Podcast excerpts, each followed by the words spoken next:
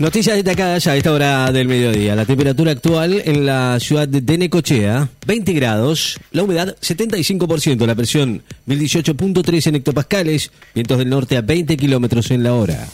Rusia denuncia que Ucrania planea provocaciones para el sábado santo ortodoxo. El ministro de Defensa ruso denunció hoy que el gobierno de Ucrania tiene planificada una serie de actos de provocación que van a incluir múltiples víctimas para la noche del 23 y el 24 al 24 del sábado santo ortodoxo en varias provincias de ese país, en hechos que, de acuerdo con la revelación, luego de que aclararan a las fuerzas militares rusas. Schwarzman sube un puesto en el ranking ATP. El argentino Diego Schwarzman sube este lunes un escalón en el ranking y quedó parado en el decimoquinto puesto luego de llegar hasta los cuartos de final del Master 1000 de Monte Carlo la última semana. Victoria de Coria y derrota de Baez en la apertura del ATP de Barcelona.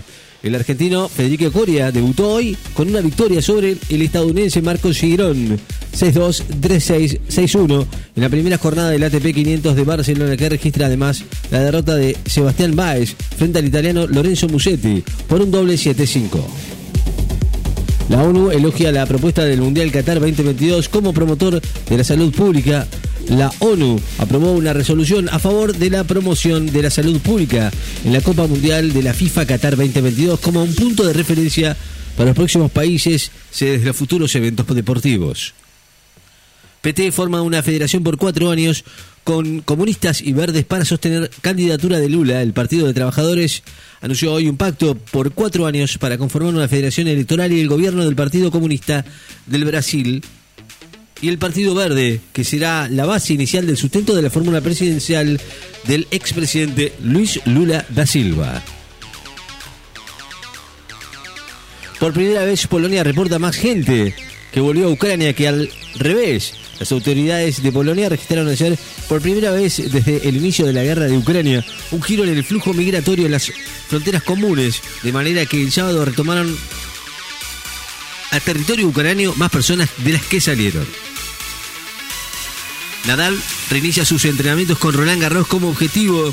El español Rafa Nadal retomó hoy los entrenamientos enfocados en el torneo del Roland Garros próximo Grand Slam del calendario tenístico, luego de su participación en el Master 1000 de Indian Wells de Estados Unidos.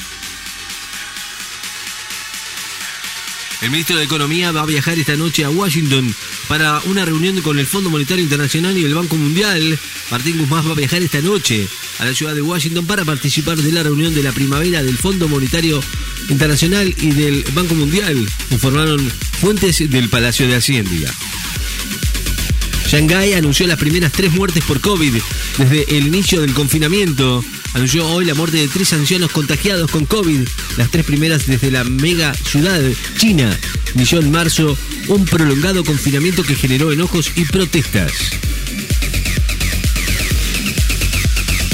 Ataques rusos en Lviv, Kramatorsk y Yarkov en Ucrania, con al menos 15 muertos, mientras se alistan para dar lo que se anticipa como el golpe final para tomar la ciudad sureña de Mariupol frente al mar de Azov las fuerzas militares rusas atacaron en las últimas 24 horas en el oeste y en el este de Ucrania, con un balance total parcial de al menos 15 muertos, dijeron las autoridades provinciales.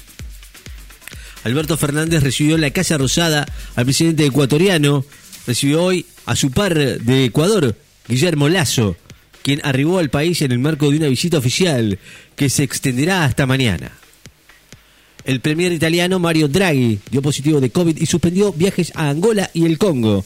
El primer ministro italiano Mario Draghi dio positivo de COVID, por lo que suspendió viajes que tenía previstos esta semana a Angola y el Congo, según anunciaron hoy desde el gabinete.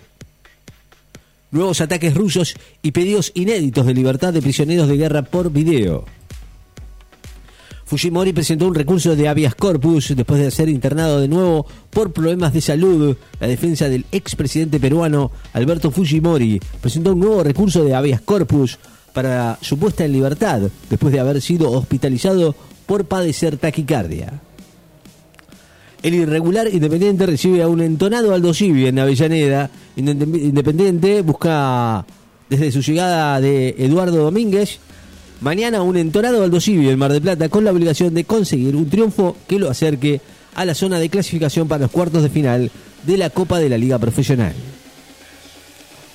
La temperatura en la ciudad de Necochea, 20 grados, la humedad 75%, la presión 1018.3 en hectopascales, vientos del norte a 20 kilómetros en la hora. Noticias destacadas en la FM. Estás informado.